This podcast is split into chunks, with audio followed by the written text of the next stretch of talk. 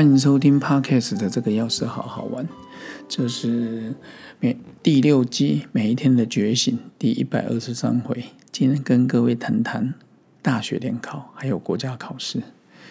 说真的，我们多少年寒窗苦读，一举成名天下知。但是之后呢？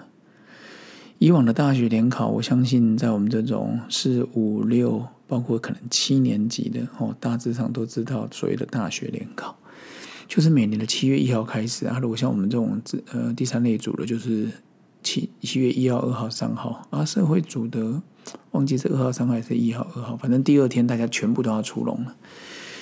老实说，以前的联考有点像科举制度，所有的学生凭考试见增长，不管你的长辈是大官贵人哦，贩夫走卒、书香门第。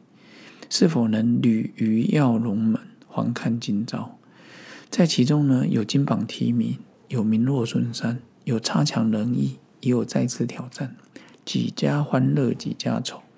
尽管呢，有少部分的人实力考试的实力没有发挥出来。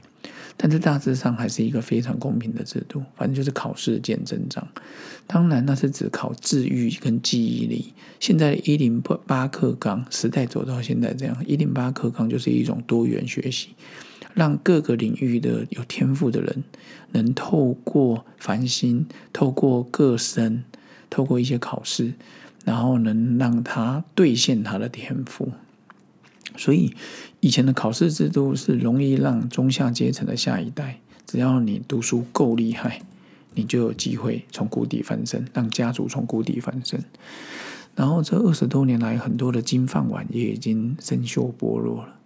所以，就是一个就一个社会资源的重分配也不错，但是我们的资源好像越来越集中到少数的家族啊。全民的资产越来越集中化在财团，就是所谓的 M 型社会。有钱的越来越有钱，没钱的，说真的，嗯，贫穷线以下大概也是有啊。所以社会的不公平的事看翻看起来越来越多。以前的我们只要把书读好，只要你真的是记忆力好、会读书，你基本上要找到一个好的工作真的不难。但是现在时代已经在改变了，纯粹靠读书、靠考试。在工作上不一定一样能出人头地。现在现实的环境不是这样。其实想想，危机就是转机啊！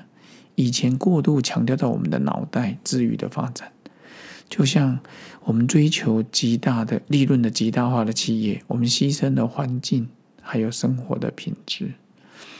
然后之前几年前流行一个叫“世界是平的”。就是世界呃已经抹平了，重新开始在互联网在网络的时代，有了 Google 之后，那时候讲了一句：有了 Google 之后，可以让他查资料，你老板还需要你吗？你的人脉还重要吗？其实对我而言，之前我讲人脉存折，有机会再来分享这个议题。我觉得把人脉当成存折，感觉还是商品化。我觉得存折人脉是一种培养互信互动。我我不喜欢用存折这个，不过当然商学院觉得简单明了，人脉存折对我来讲应该都是 K 情啦，客情。你这个你跟人家互动做的好不好？你付出了多少？还有你的工作是不是容易被取代？你有热情吗？有时候去外面，不管各行各业，我都看到很多人在工作上非常喜欢，但是有些人也已经丧失了工作的热情。这些都值得我们自己。去深思，去花心思去理清，你到底对于生活还有没有热情？你对于周遭的事物，如果都没有的话，我说真的，时间对你来讲度日如年。其实我们从内而外的无限扩张，哦，然后我们一直在追求外境，到后来慢慢的反求诸己，内心自私。你要去想一想，你到底要什么样的人生？是要成为别人眼中的人生胜利组呢，还是要从心里改变的感恩快乐组？其实，人生胜利组在我大学的时候认识一个正大哲学系的同学，他就说：“杨家琴，我觉得你追求的是人生胜利组。”当时类似这个意思。他说：“你想要一个很完美的人事，很完美的家庭，很完美的工作，很完美的薪水。”但是然后呢？好，然后呢？那我就会觉得说，哇，当时的我还没办法完全体会，只觉得这个哲学系的人脑袋装的真的是不一样。但是现在我发现，哦，原来感恩快乐的人常常知足，人生是立足的人害怕没办法维持巅峰，其实大概也是苦的。所以快乐与否完全取决于自己，当然最终也深深的影响自己的身心。然后我们知道最近的事件，律师呃司法官特考的考试快到了，我有好几个好朋友在准备考试，或是嗯检察事务官或者其他会计，或者一些药师国考哈已经考完了。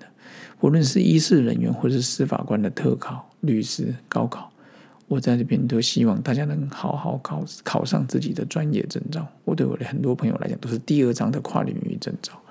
还有一些现在已经要升入高二、高三、国二、国三的同学们，都能够好好发挥自己的实力。国中、高中是个阶段，大学是个阶段，研究所是个阶段。我觉得最重要是保持终身学习，是一种快乐的好习惯。保持思考，也会让你的心拥有无限的创造力。